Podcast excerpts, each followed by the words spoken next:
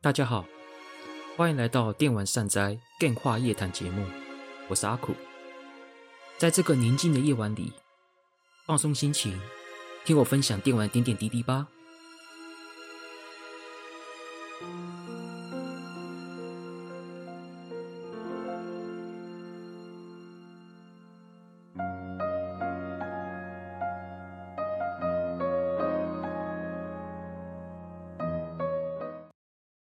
大家好，欢迎来到阿苦的电话夜谈节目，我是阿苦。那今天呢，哎，老样子，我有一个来宾，也就是我的表哥，哎，上次来就算久违来跟我们录节目了。那今天录音的时间呢，其实大年初三的晚上哈。当然，听到这期节目，可能已经是会过年后的事情了，过年后的事情了。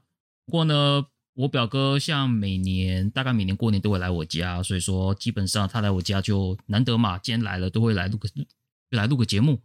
那请表哥跟听众打声招呼吧。哦，各位听众大家好，那跟大家拜个晚年，晚年祝大家新年快乐。虽然说听到这期节目大概也过完年了啦，哇，不过既然现在我们还是我们在录音期间还是过年期间，所以我们就稍微跟大家拜个年。对，希望今年大家听众。都能够过得好，过得平安。这样是。那今天来跟表哥讲什么呢？其实我们来讲一款我们两个某种程度还算有点熟悉的游戏，叫《太合立志传》。当然，听到这边的听众也许就会说：“你不讲过了吗？”呃，是的，我在二大概两年前吧，二零二一年还是二零二二年，我其实我有讲个《太合立志传五》的节目，我记其实已经个人已经讲过了。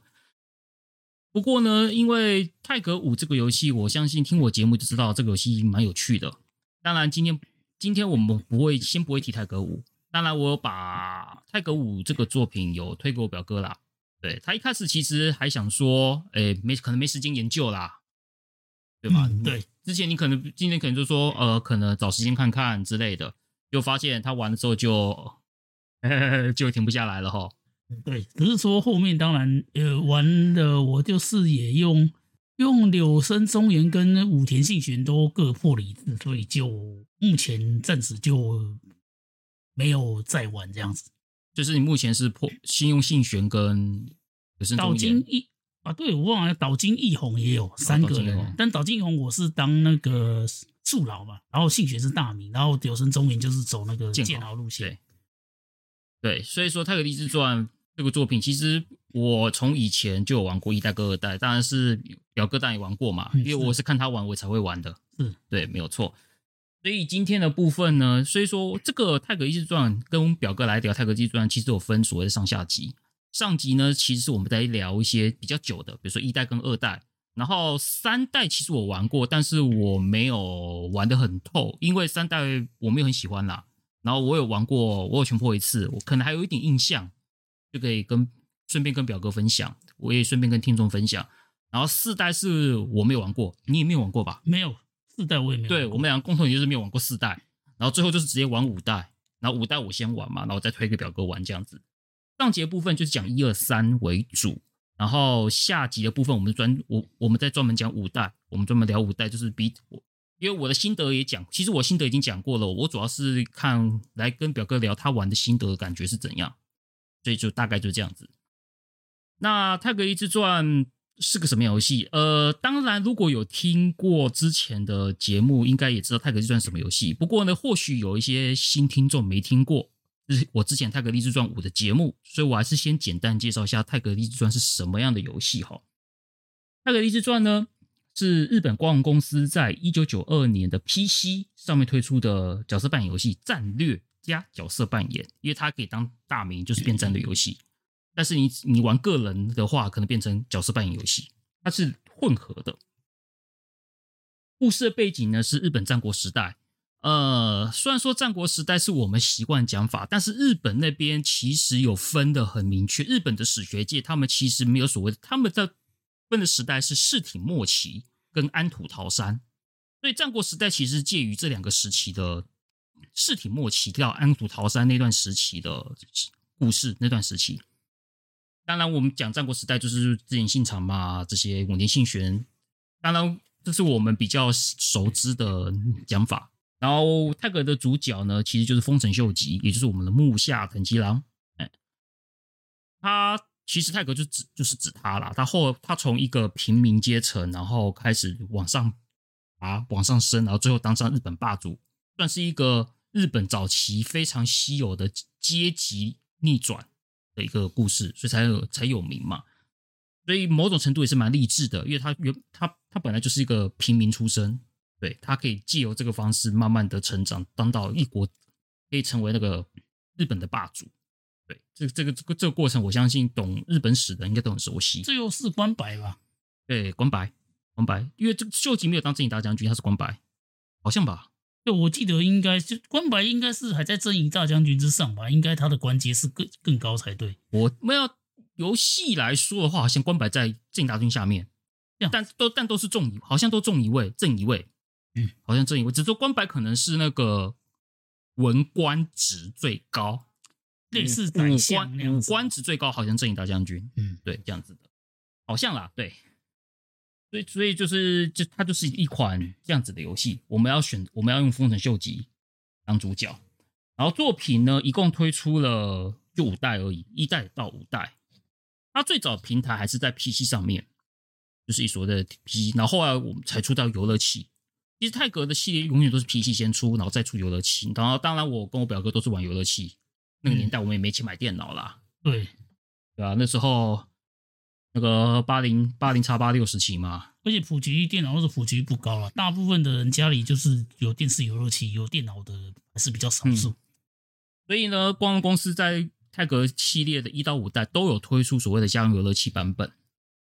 然后呢，从原本一开始一代嘛，就是以秀吉为主角嘛，秀吉做主角。然后到了后二代以后呢，就开始会导入其他的角色做主角，像二代不是有明智光秀跟柴田胜家，嗯，还有新武将嘛。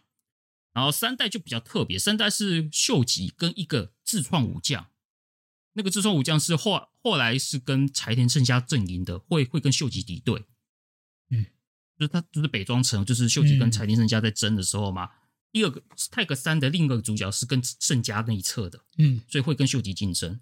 然后四五代是采用所谓的卡片制，拿到卡片就可以用那个人主角，嗯、你你只要拿到那个卡片就可以用它当主角，嗯，就所谓的入代是这样的机制。所以呢，就是这样的一个游戏。虽然说听到这个你会觉得可能会觉得说，那战国时代的游戏你应该会想到信长野望吧？是啊，对不对？那或许会有人会觉得说，这款跟信长野望有什么不同？啊，不都是战国时代的东西，对不对？但是不一样，因为太阁立志传跟信长野望虽然都是同背景，但这两款游戏最大的不同呢，其实就是我们先从信长野望好了。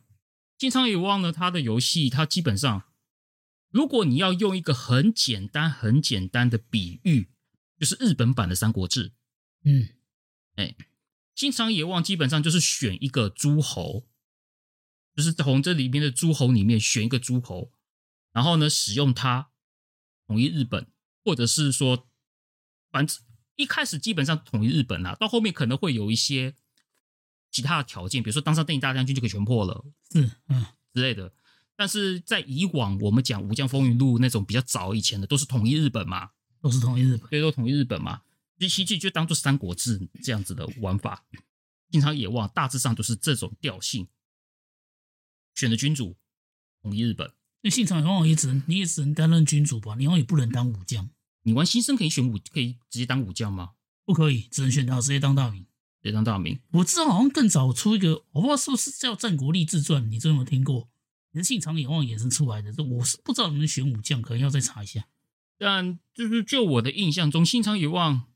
好像我印象只有苍天路可以单独选，你单独说你可以做武将。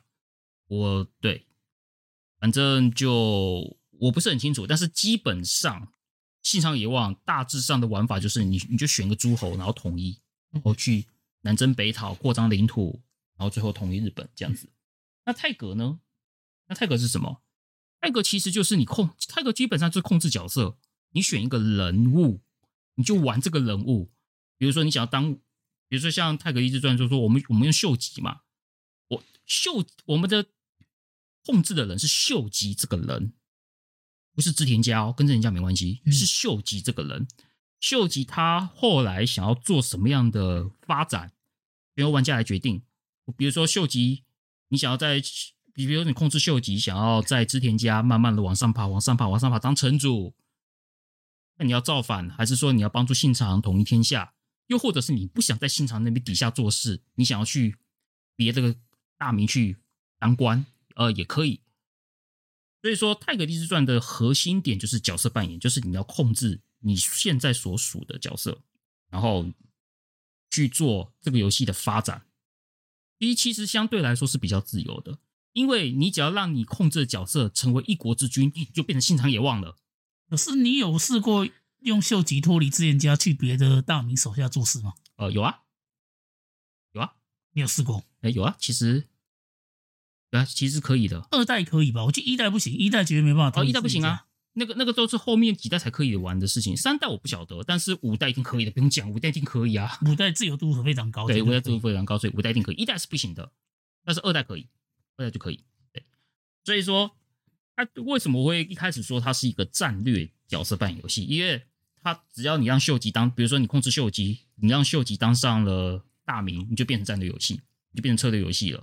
但是如果他还不是大明，他不是君主，他他就是你就是等于角色扮演游戏，你就要控制他去做，看看他去做什么样职业这样子的发展，全都就是由玩家来决定。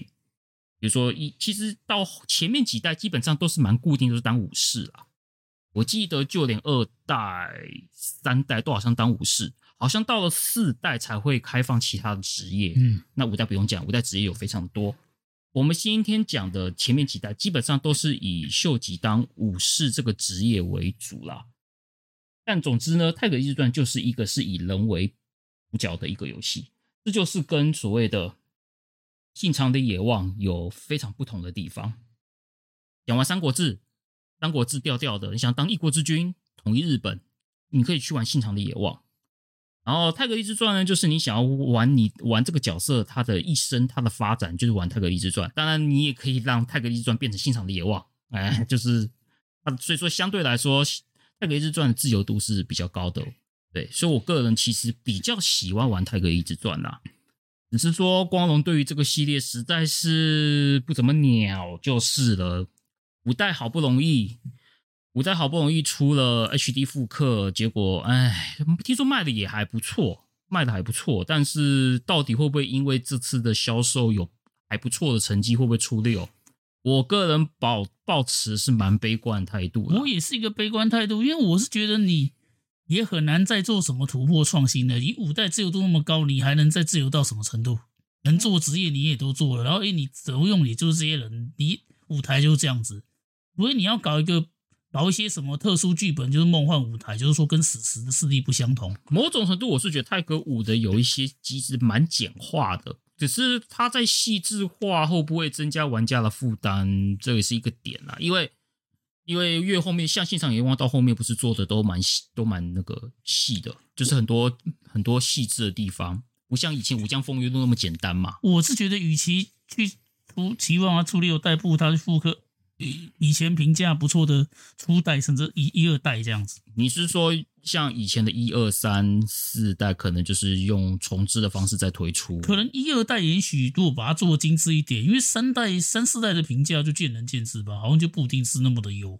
嗯，四代我没玩过，但三代我们两个四代我记得评价就不错了，就只是没玩过。三代就是蛮蛮微妙的，嗯，对，就蛮微妙的。或一代如果可以做个。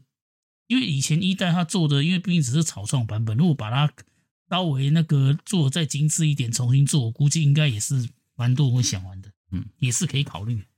好，那这就是一开始我们简单介绍一下《太合立志传》以及《太合立志传》跟《信长野望》有什么差别嘛？那接下来我们就进入今天的主题了。今天主题就是跟表哥聊《太合立志传》嘛。那不免不难免求一定会问，你是什么时候接触的？什么原因啊？杂志上看到，就以前看电视游戏杂志上看到这样子。当时我已经因为已经是《武将风云录》比较早出嘛，因为新王姓长的野望啊，后面哦泰看到太合立志传，好像杂志说介绍，我那时候还没发行，然后说好像听他讲讲，好像蛮有趣的。那时候因为超人磁碟机时代嘛，然后我就去抠那个磁片来玩。那个时候已经有磁碟机了，有已经有磁碟机了。哦，所以磁碟机真的是蛮早买的。你你是超了买多久就有磁碟机？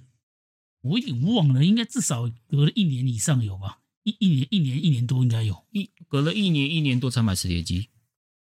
嗯，是，因为你比我早买很早嘛，所以说那时候磁碟机可能就是厂牌也不多，容量也不多，这样子。是啊，对。哎，所以你因为先是玩武将风云录，然后才开始玩泰格。就是之后泰格出了再玩泰格这样子，因为武将风云录当时在 Sega 就有出啊，Sega 就看人家玩过就已经知道。哦，你是买你是买武将风云卡夹哦？我有点忘记了，好像是有点忘，那个年代有点久远，但是我记得很早前是在朋友家看过，朋友家看过。那个时候你就对那个战国时代历史感兴趣了吗？当时了解的不多啊，但也是玩了信长野望才慢慢知道这样子。所以以前资讯取得也没那么发达嘛，那时候也没有看过什么日本战国时代史的书。所以，所以说是去朋友，可能是去朋友家玩，去朋友家玩，看到就觉得哎，还蛮好玩的，嗯，就开始认识，嗯。再加上之前你有玩过《三国志》嘛，《三国志》你很早就玩了嘛，对，就像所以说你又会觉得说，哎，这跟《三国志》好像哦，然后觉得哎，玩起来好像蛮有趣的，又蛮类似的。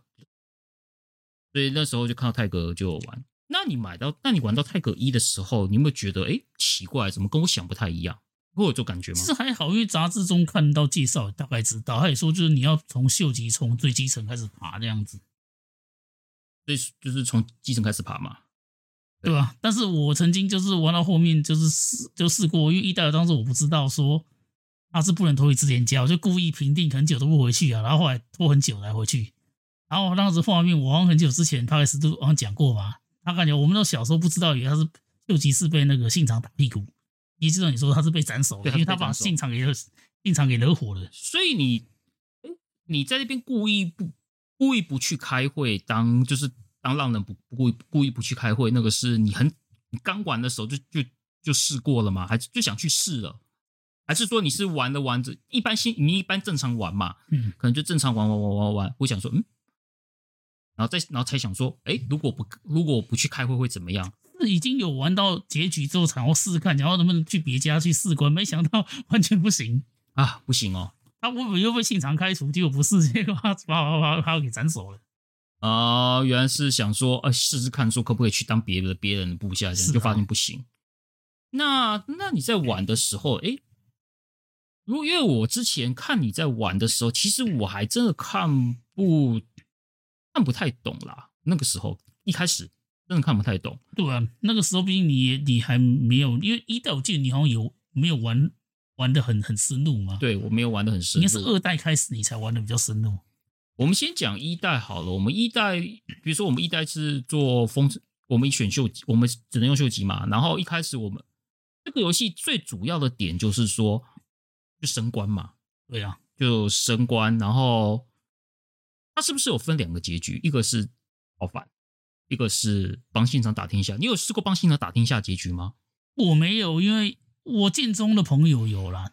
他、啊、后面也是本能四之变，然后就明智光秀造反了。我到因为我就是一直没有耐心耗到那个时候，我到时候当初是造反，对你大部分都是造反，我都选了造反。那我们，那你就想，你就去分享一下，那你一开始玩的时候，你会怎么做？你还记得吗？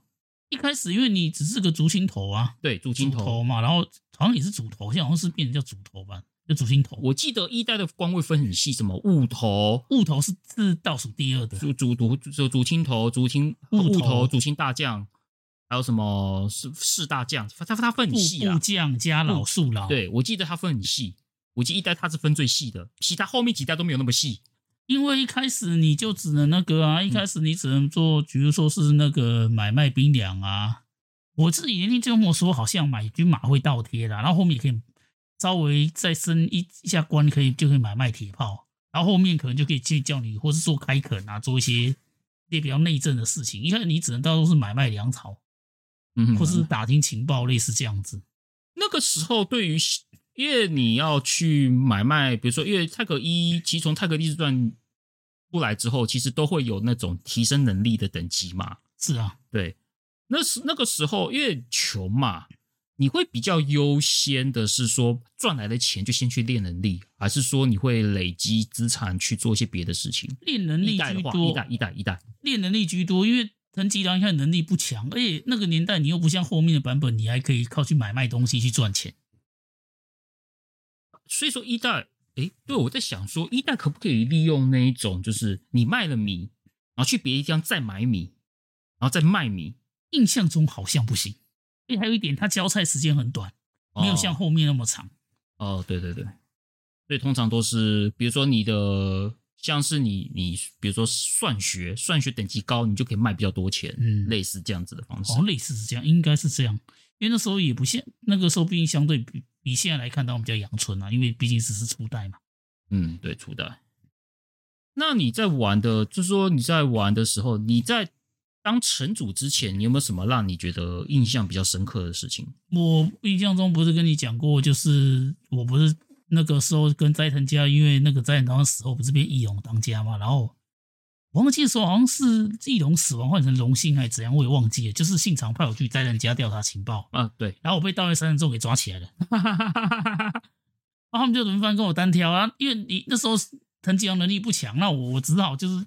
防守啊，结果好像撑过一段时间就可以，好像就然后就逃跑了。哎、欸，我没遇过哎、欸，那是随机发生，我不知道，我也不知道为什么会被抓住，就就这样子。所以说，你只要撑过，不见得要打赢他们。对，你要撑过就可以了。好像后面我不知道什么原因，好像就他就逃跑了还是怎样，也忘记了。哦，蛮衰的啊，我也不知道发生的条件是什么，我也不知道，对吧、啊？还有那个什么，我我自己我自己玩一代印象最深的，大概就是。去大河镇野炮打工，就奇怪，怎么不扣血的？然后老板说把那边竹竿涂黑，主干涂黑，主干涂黑。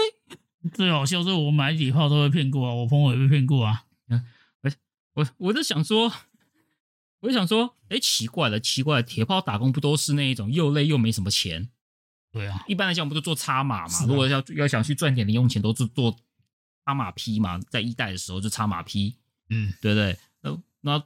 做那种铁炮断肢的打工，通常都是又体力扣的快，嗯，又没什么钱，对啊，又没什么钱，就发现，哎，就发现，在大和镇里面有一种，就是那时候就是有流传嘛，就是好像你有跟我讲，就是去大和镇那边有一个铁花打工，哎，奇怪，薪水比较高，哎，还不用，还没扣什么血呢，是啊，也是靠打工赚钱，呢也是一个，对啊，就发现，然后然后就发现那个老，然后每。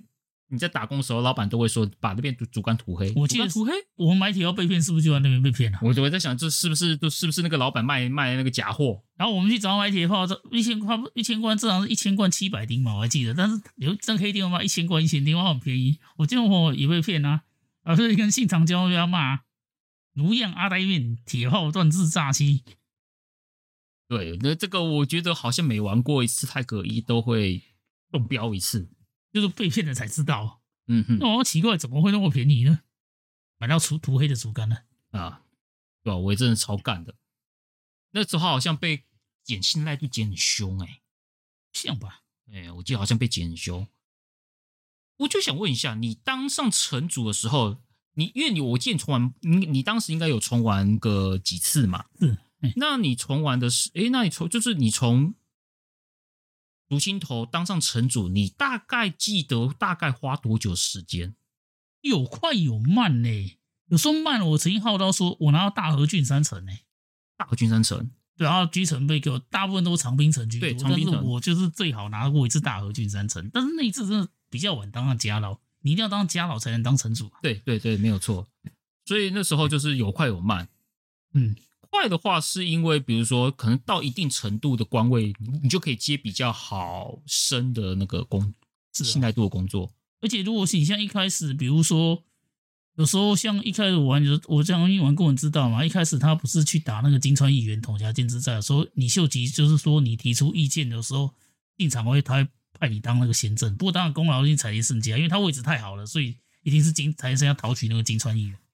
但是我们即使我没立什么功，还是拿到不少功勋。就以一开始来讲的话，嗯，我记得你以前有跟我说过，就是人现场只要每次叫你提意见，你都选打仗，几乎都是这样。就是你就你那时候你那时候好像有跟我说，就是你就你就讲打仗，无论过不过，但是总会有偶尔几次会他带你去打仗，对吧、啊？就可以出奇，因为出战的话，功勋还是比较高。对，然后后后然后打仗的话，你就可能就是算一下那个攻击频率，尽可能的最后一刀给自己打死，你就可以加很多勋功。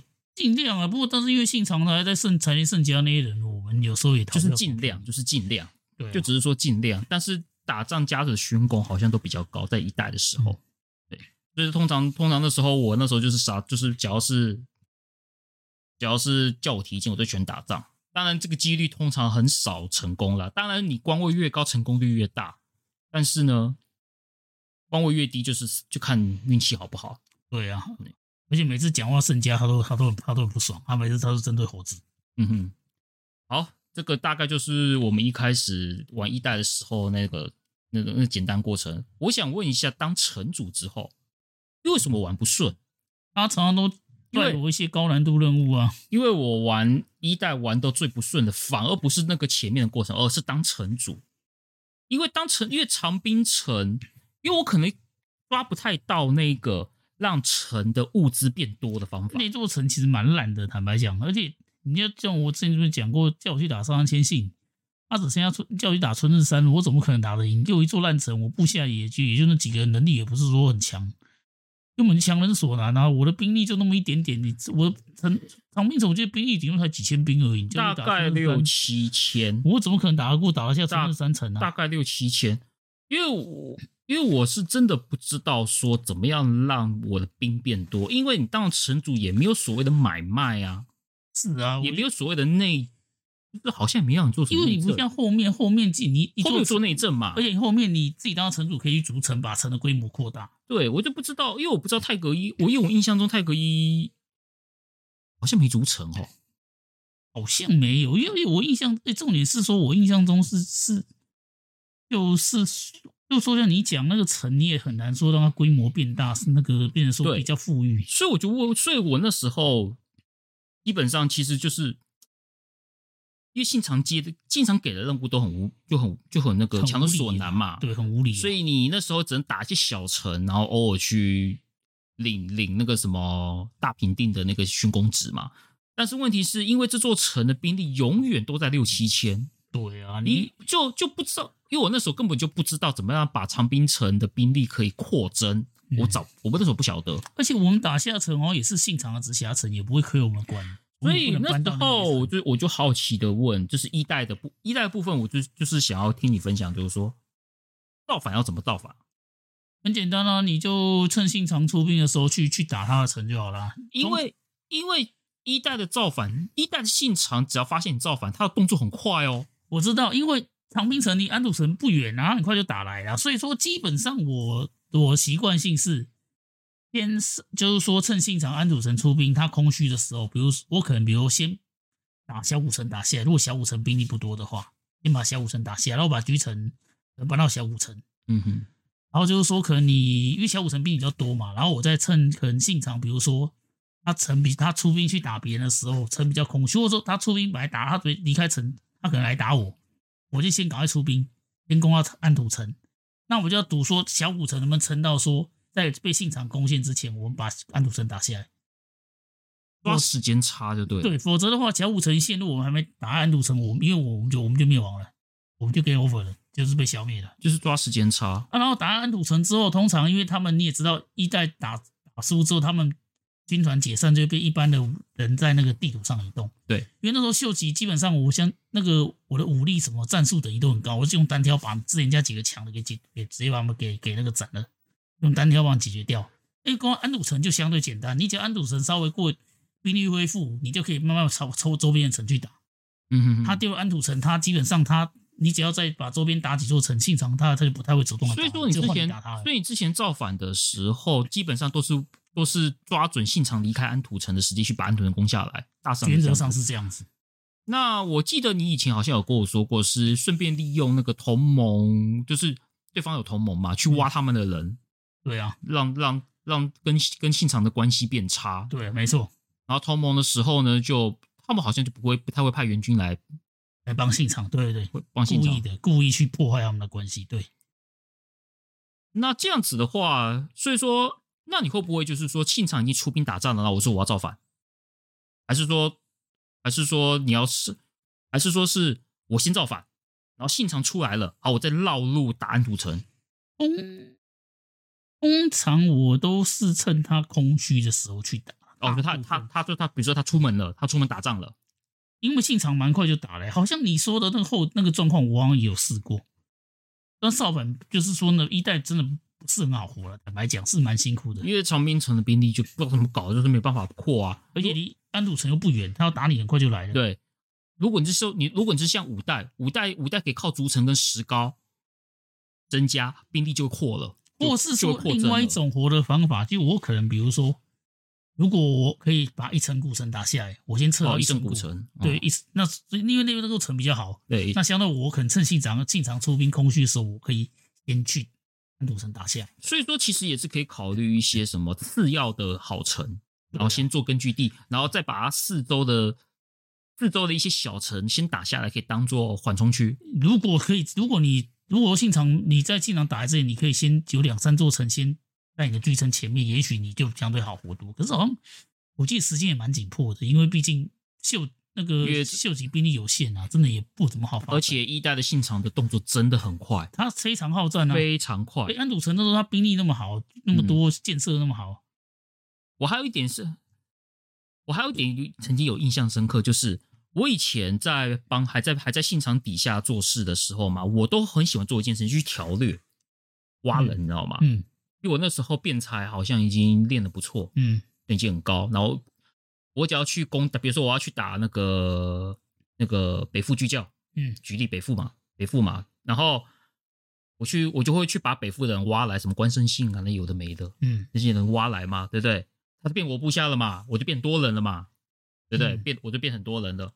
优南，然后我曾我也有曾经挖过真田信隆，嗯，真田信隆。当然，你说像竹中班兵卫、丰须贺正胜，那本来就是自己的，不用算。嗯，那是那是秀吉自己本家自己的。然后我就挖，反正我就先去挖人。甚至我之前听说真田信隆很好挖嘛，我就去挖真田信隆。他野望很高，对啊，真田信隆挖过来。然后还有什么？然后我去打北附巨教，我会把北附的一些人挖过来，就发现我这边堆了一堆人嘛，堆了一堆人。就后来我造反的时候，那堆人全部走了。我印象中只有几个人不会走，就真田信隆留下来。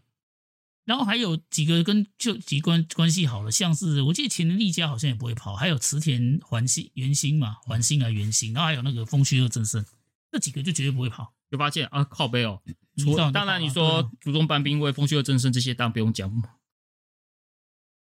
就就是本家就不用讲，但是就是靠挖角得来的，以织田家部下身份去挖来织田家的那些人，只剩真田信隆最后会跟你一起。就是我说池田元兴、丰须贺正胜跟前力。那时候我那我那时候看成傻眼，靠背哦，他不跟二不一样，而且又没有木下小一郎，否则还多一个人可以用，但没有木下小一郎。对，没有羽柴秀长。对啊，对啊，秀长是二代才有的。对啊，然后那时候二代光秀造造反，这还有明智秀马会跟他。对，所以啦，一代大致上就是一个蛮，对我来说是一个。我觉得还蛮难的，就是就是在当城主之后要做的事情难呐、啊，就是就是一个我觉得啦，可能是我还没有摸熟，所以我那时候一代没有玩的很好，因为那时候也没有想说，或是我有想过，要么就是说快上到甲老前，我们不要那么早当城主，比如说我们可能故意故意让功勋值降一些，不要那么早当城主，嗯，但是他的本人是直片还是怎样？对，而且其实最终结局就是。当我自己当了大名之后，我势力到了强大之后，好像发展到一个势力，然后最后他秀吉自己就就他好像就看破红尘出家就结束了。哦哦，是这样结局哦。对，他好像就是他就，就是你每次造反这样造反的结局都都是最后几乎都是走向说什么你你没有把所有城打下来，他最后好像就是达到一定一定的势力，他就说好像类似我跟你讲，好像看破红尘就出家了，好像是这样子。哇，我天哪啊！因为我还没看过泰格一结局，我到现在我到现在过三十几年了，我还没看过泰格一结局。印象中是这样子，对，因为你来我家的时候，你你都是玩到中间，没有没有玩破，因为那个要玩很久啊。对对对对，在你家家那个。呃，顺便讲一下，一代的话，它其实没有全日本，它因为它容量的问题，所以一代的地图范围呢，最北方叫上山，它最北方就到上山而已，就没有什么伊达最上卢。对，像最上卢明那个山南部。呃，我们以日本的地图，我们我们当然你这样讲可能会不懂，听众可能会不懂。我们就以日本的地理来说的话，太合一的地图范围呢，北方只到新系，嗯，到新潟多，哎，西方呢只到广岛，也就是毛利。中国地，日本的中国，也就是所也就是所谓的广岛山口线，嗯，然后呢不含九州，不含四国，嗯，然后也不含东北，嗯，因为毕竟一代还是做比较紧，也不含北海道，嗯。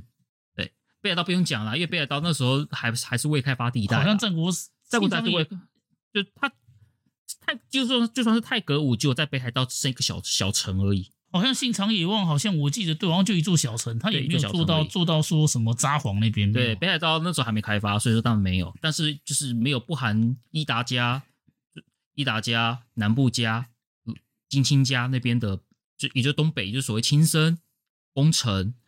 秋田县这三个县的内，那、嗯、还有岩手这部分的县，在一代是不含在里面的，嗯、所以说一代的地图相对比较小，嗯，主要还是维持在所谓的日本本本岛中间，嗯，到西边到那个广岛山口那一带。因为比一代它你也不可能玩到秀吉当关白啊，所以说你也不会要去提什么找岛金家是伊达家的里面。对，所以说所以说一代的范围就是那么小。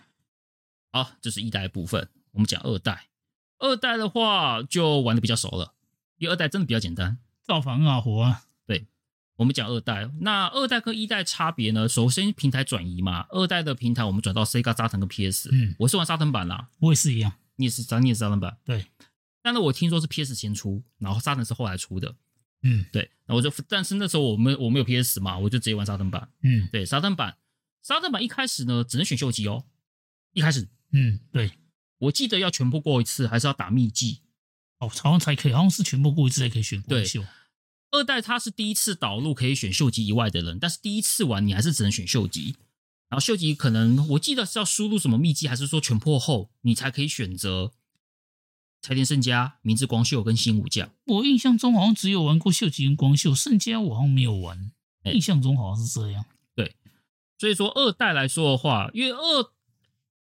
二代对我来说最好打的点就是说，当然你说升官的过程，我觉得升官过程跟一代来说，二代的升官过程，二代的一些升官的那些东西，比如说一些工作，好像都会用一些小游戏，好像慢慢开始会用那种小游戏来做一些，比如说工作上面的表现，比如说小游戏玩得好，你的工作表现就好，然后就可以去得到比较好的成绩，这样子。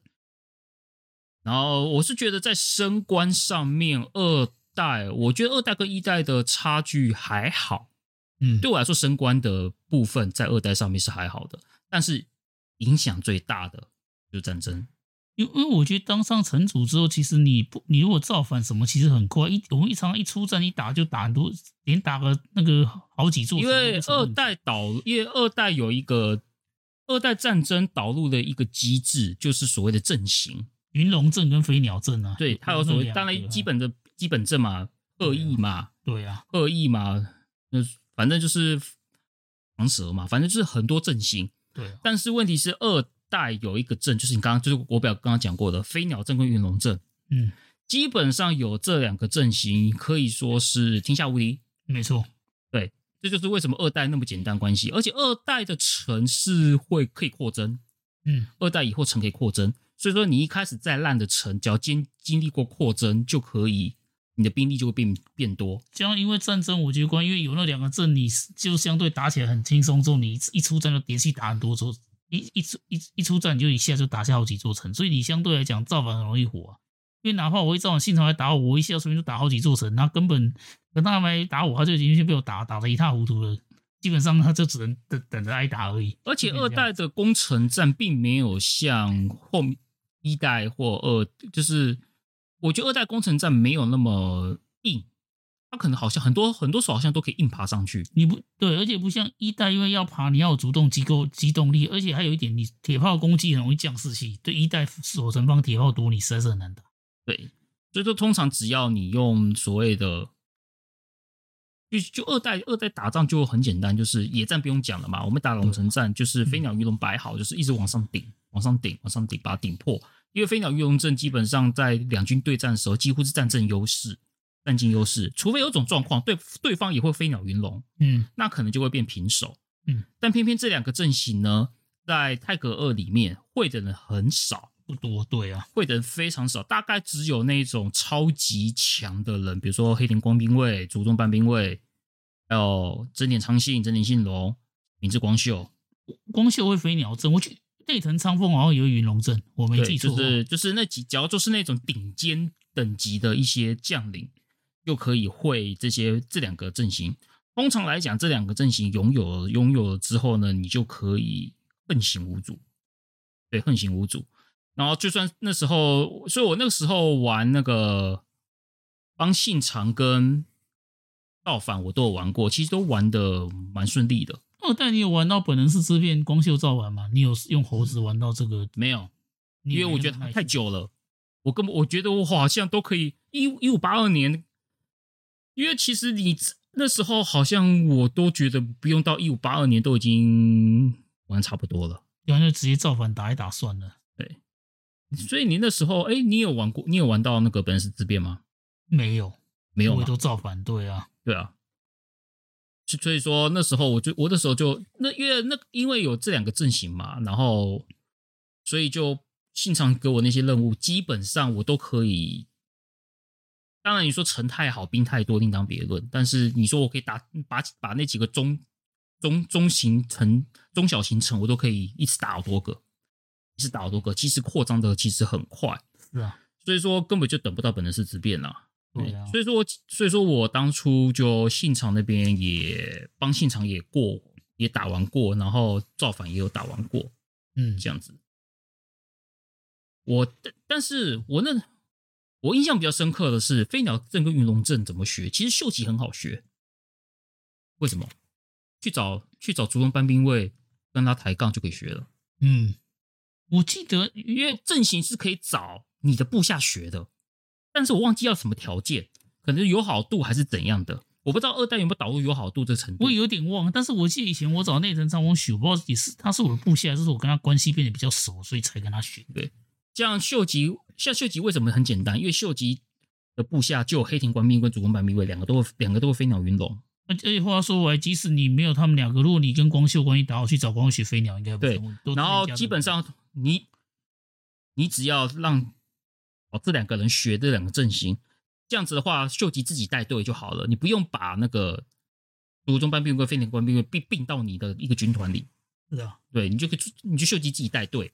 然后再自己再用这个阵型，然后让另外两个再独立带一个部队，然后就可以就有两三个会使用飞鸟云龙阵的阵容去打，就推很快。所以相对其实二代它的战争就相对变得简单很多。对，相对比比就是其实玩起来就很简单。所以说玩到二代二代的时候，就蛮跟一代相比就很无脑。相对来说，我玩 ASS 版就很无脑，因为你就算你兵力少一点，你有飞鸟云龙，敌人兵力多，他还是还还是一样被你吊打。对这就是二代的部分。不过呢，二代到不过在二代的时候呢，依旧还是只能当武士，嗯，依旧只能当武士。所以说，二代基本上它唯一它它新开放的就是你可以用别的人。你有用过新武将吗？没有，没有，应该是没有。其实有也忘了吧，因为主要是玩秀吉跟那个光秀破台。嗯。我曾经有用过一次新武将，跑去一打家，嗯啊，当城主当好久，一打家都不扩张，都不怎么扩张的。在在秦中的年代，应该都不太打仗吧？对，那时候他不怎么扩张的。然后等他扩张了，我都我都不知道几岁了。你那时候已经换正宗了吗？还没，还没，还没，就是就是，反正就是在那边。我那时候记得当上家老，当了好一阵子才给我成。好像好像北北条家好像也不怎么出战。哎，然后我，然后那时候当上城主之后，我就拼了，我就赶快去找人学与飞鸟云龙。我那时候找苍井昌信，找昌信学，昌信会教你，就是去撸他，先把你的那个变蛇变蛇能力练好一点，然后再去撸他，让他教你，然后教你之后就就可以学会。因为初期也没有什么泡茶或送他东西，好像也没有没有这种机制，没有，所以这部分大概就是。但是我新武将去，我好像没有玩完呢、欸。但好像是被大概是被别的游戏吸引注意，所以我就没有继续玩。因为毕竟之前你可能用猴子都会玩到破了，你也就没没有那个那么多时间想要再继续玩下去、嗯。对，所以二代对我来说就是一个蛮舒压的游戏。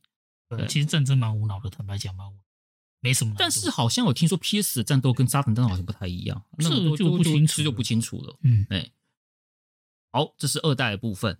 哦，已经讲了将近四十几分钟了，没关系，我们讲一下三代。三代的话可能讲不多，因为我们印象比较模糊，因为我只玩一次。那、啊、我没有玩到破，我只玩一下，觉得不是那么好玩。因为三代它这次三，因为二代经历过，其实二代自由度撇开我们选的人很少之外，其实。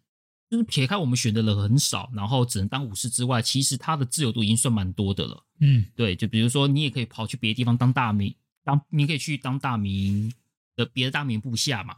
嗯，对啊，其实二代就可以了，你可以去当别人的部下，不一定要跟信长。但三代我记得是不是改为只能用只能用秀吉而已？我没试过哎、欸，因为三代就一开始就只是玩了一轮就没玩了，而且我记得是麻烦是说家政团会分派系。印象中这个就很麻烦，这是三代的一个大特色。三代三，我们先讲一下三代。三代的话，基本上它只有两个模式，第一个是秀吉，嗯，第二个是一个自创武将。这个自创武将呢，它就是固定的，你只是可以改它名字。嗯，这个自创武将后来是跟柴田胜家在一起，跟秀吉为敌的，所以你可以改变历史，用它打败秀吉，就对，帮助胜家打败秀吉。所以说，他三三代就我的印象是没有办法。用这两个人以外的主角的，就我的印象啦。当然，如果或许是我没发现，也是可以请听众们帮我补充。而且我印象中记得那些派系，你可能要送东西给他，你要打好关系，这个也蛮这是蛮麻烦的。这是第一个特点。第二个特点就是所谓的，就是我刚刚表哥讲的所谓的派系系统。这其实蛮写实的啦，只是玩用在游戏上就觉得很阿杂。虽然很写实啊，确实是没错。有些东西太真实也是让人头疼。因为三代导入了一个就是派系，就是。我们以织田家为例，织田家里面有几个比较有实力的部下，就是说话语权比较大的部下，最著名就是柴田胜家嘛。嗯，在当时，这这是以信长中，就是以秀吉刚进入织田家的时候的那个时候，说话比较大声的就是柴田胜家、大庾长秀。嗯，哎，其还有那时候陨川一役来了吗？哦，还没吧？好晚，陨川一役后会晚一点，但是那时候就是。林通胜，比如说林通胜，对啊，丹羽长秀跟柴田胜家，主要是这三个嘛。对啊，对。然后呢，还，然后在决定政策的，就是你要去拉拢派系，你要去，就是你要决定说加入哪个派系，然后跟这个派系的人打好关系，这样子你的发，我记得哦，秀吉他会自己弄一个派系，嗯，游戏会设定，游戏会设定秀吉为自己一个派系，但是你也知道嘛，派系。你要有人引你嘛，嗯，所以说在三代，我们一开始在做所谓的那种政策，比如说信长说，呃，我要我要做，我今年的方向是战略、政治、内政方面的东西，你们有什么意见啊？这样子，然后各派系的都会提意见嘛，柴田胜家提他的意见，丹羽长秀提他的意见，我也提我的意见，但是呢，提好意见之后呢，他们就会用派系的那个那个那个量量条，嗯，去衡量。啊，通常都是派系量派系比较大的，就是就很多人挺嘛，他就会偏向选择那个派系比较大的。对，是不是还有一些？如如果你你是不是你派系是不是说官职越高的人就越有利？比如说我，呃，这这这是一个点，对，就是这是一个点，就是官这因官职也会影响到派系的话语权。嗯、当然还有就是官官位之外，就是底下的人，就是你的部下们有没有挺你？嗯，挺就是，或是跟你做站在同一阵线的的那种同事，嗯，所以说用派系系统呢，就会影响到你的话语权。所以说你你不拉拢派系，你不拉拢的那些你的同事们，就是那些其他的武将加入你的派系，你就很难有话语权。然后你做的决策永远都就是被踢掉，很麻烦啊，那真的相对麻烦。对，所以说三代很缺钱，为什么缺钱？你要花钱拉拢啊！你要买东西拉拢啊！是啊，送人家宝物，对，送礼物、器什么的。对，所以说太合三在一开始其实是蛮难混的，真的，就是因为光是在处理派系的时候，那些资金你要用这些资金来去送礼这些东西就，三代是不是评价稍微就差了一点？这我就不晓得，但是我个人对三代评价不是不，我个人我个人对三代评价不高。三代跟四代，你记得大概隔多久啊？应该有一段时间，一段时间了。我估计应该三代可能评价也没有很好，所以就停了一段时间。三代三代跟四代隔一段时间了。我评价不高，就是就是因为派系系统是一个点啦，虽然说很写实啦，但是也是提高玩家门槛的东西。然后然后另外一点就是它它只能用两个人。嗯，对，至少我玩 PS 版，因为我是玩 PS 版。嗯，PS 版我是玩 PS 版，它就是只能用两个人，这一点我就。真喜欢，当然秀吉我后面有玩到破啦，嗯，就是我那时候用的技巧就是博掉啊，嗯，就赌博赚钱啊，赌博一手大法，对吧？就是就就是这一招，反正就是我我我身上所有的钱去赌博梭哈，录就读记录啊，也就这样子啊，对啊，我就是靠这种，我就靠这个方式赚啊。我那时候是没有耐性把它玩到破，后面也就比这这样游戏被我尘封起来，就没有再去玩。对啊，我就不是那么好玩，就不会想了。反正二代一。一二代还破了好几次，那三代我叫我现在重玩我也有点懒。对，所以三代三代那时候就是先一开始就是先去保掉，嗯，去赌钱嘛，然后赌钱就赶快去 S O 大法赌钱，然后呢就开始去慢慢提升自己的能力嘛，什么马术啊、变蛇啊、剑术啊、高官这，这些东西就是慢慢提升，慢慢提升，然后呢就开始用这些钱去拉拢嘛。我到后面拉拢，其实我会泰格山好玩是在后面，嗯，就是你已经当上城主了之后。因为你知道秀吉他他不是在当上城主时候养了一批年轻人吗？加藤清正那些人，嗯，那些人就是到后面等到你当上城主之后呢，你就发现加藤清正、福岛正则、片头且元、池田三成，就是你你的底下会多一批很优秀的人，就是近月七枪嘛，嗯，跟跟池田三成他们这些人嘛，嗯，就是你后来就会多。不，除了原本的黑田官兵卫跟竹竹中半兵竹中半兵卫小六跟富樫义正，再加上加藤清正这批人，嗯，哦，玩到那时候你就发现你的你的阵容就是非常强，你你的部下都是一些很优秀的人，因为这些人你也知道都很厉害嘛。你要先撑过那段阵痛期，就是对比较不比较玩起来比较乏味的时。等你玩到这些人都出来之后呢，因为这些人也是一个。因为之前都会挺，一方面这些人都会挺你嘛，所以说你他始终的手下，对，都是你始终手下，你本来就已经有一定话语权了。再加上你你要打仗，你要去做内政，这些人都很厉害，都有才能。十年三就是内政嘛，加上清政内政打仗都 OK。所以说这些人有有些人在，其实玩到后面其实是到此甘蔗的。所以说三代玩到后面其实玩的还算蛮愉快。对，就最最主要是前盘真的是很辛苦。嗯这个是三代的秀吉的部分，然后另外一个武将部分，因为他直接是隶属柴田家部下，嗯，对，它它好像是比较多那种剧情绑定的绑定的部部分，他没有自由度不高是吗？对，他自由度反而没有那么高，他很他蛮多是剧情绑定的部分。我记得全破不是是说什么那个武将当上大名什么的，好像是消灭秀吉的全破了哦，好像。因为历史上盛家是被秀吉给打败了，所以对，好像最后在北北北庄北庄之战把秀吉打败，好像是全破了，嗯、就这样子，好像这样子吧。对，因为历史上盛家战败到切腹啊。对，就比较像是那一种纯故事自由度不高的，纯让你看故让你看他这个游戏设定这个角色的故事在往前走的感觉。嗯、这个是另外第二第二位原创角色的路线，也是一个不错的一个想法啦。因为确实盛家会输嘛，嗯、只是说。比如说，我们以前玩秀吉的关系，我们的立场当然会偏秀吉嘛，可能啊，对，就是我们，我毕竟我们是控制秀吉嘛，因为胜家他在设定中对以后秀吉都很不友善，所以相对大家对胜家的，我曾经回头谈到一些一代，就是我曾经就是秀吉当大名，胜家变我手下，我们不是去找部下聊天吗？去他住的地方找他，然后我进去，胜家完全不讲话，就不理我，还是不理我，虽然他被我说还还还他还是不甩我。哦，真的、哦，我还想是想要去找盛家聊天，他还是不理我。但你派他打仗，他会跟吗？他会，他会跟，他不会拒绝你。对啊，他会去。如果你想要找他聊天，那他不会理你就对，然后就是无言，他心不甘情不愿，没有话跟你讲，心不甘情不愿的感觉。就你没办法改善他们的关系啊。可是你三代既然自己有派系，你也不能投靠盛家嘛，没办法，不可能，不可以。他就是怎么样都对立面。嗯，而且盛家底下的那几个死忠，比如说佐佐成正啊，都都没有用，挖不动，挖不动，挖不动。哎，只要是只要是盛家死忠粉，都挖不动，那没办法。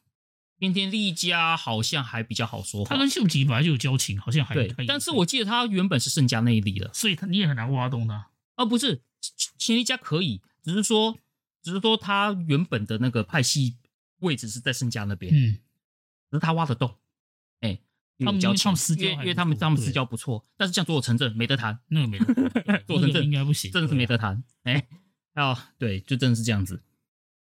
然后在所以说三代的三代用一个原创角色，然后是跟圣家同阵线的一个角度去演那个故事，我认为是一个，我不觉得是一个不好的决定啦，也是一个不错的想法，只是说还是开放多一点自由度会比较，比如说你可以这个故事可以留下来，嗯，就就是原创武将部分可以留下来，当做是一个故事性重的模式，故事模式，但是自由模式不要只有秀吉啦。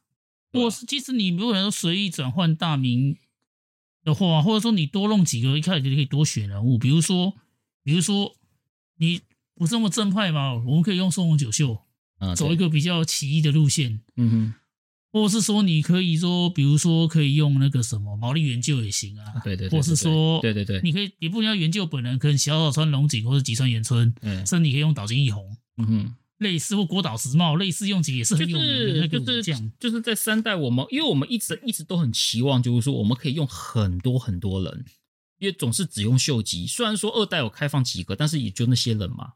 四代是不是就对就四代所有人都可以用？对，四代就是变成好像是变成卡片制，就是变就跟五代一样。所以五代基础就是四代这边打出来的，对，是五代是打出来的。所以三代对我来说就是一个很不自由的一代。我估计可能它比较偏说。它可能就比较固定一点，对，就三代给我来说就是这样子。虽然我不会说它很烂，但是相较来说，我不是很推。游戏的体验的感觉，还是一二代，甚至我觉得都比三代来的好玩。至少我是我也是这么觉得啦。对，因为四代我们就没玩过了，所以对，这是三代的部分。四代是因为我们没玩过，所以没办法讲。对，四代也不知道为什么，为什么我也我也不知道为什么为什么。我在想，是不是是因为说那时候我比较少玩电动，你可能说因为那时候你可能很多那时候你要也比较玩，都是在玩 RPG 游戏，战略你比较少玩。有可能，有可能。可你搞不好它发行你也没有特别去留意。还有一点，因为三代可能游玩体验不好，我们可能对四代也没有特别去留意它。对对。但是那个时候好像是那个时候好像是因为整个游戏变太大了，好像觉得哦好麻烦哦。那种感觉，就是整个游戏就大翻新嘛。对，可能你那时候玩的游戏也太多了，然后玩法玩法好像整个就变得好像跟以前思维不太一样。嗯，所以我就觉得哦，好麻烦哦。因为这可能吧，可能是因为这个想法，我就后来没有碰四代这样子。嗯、所以四代我们就略，我就就这样子没有玩了。嗯嗯，那你我，然后你我知道你那时候大概就是打电动的频率变比较少了嘛，那个时候就没有去留意这，就就没有去留意这一代了。所以四代这部分我们就没办法讲。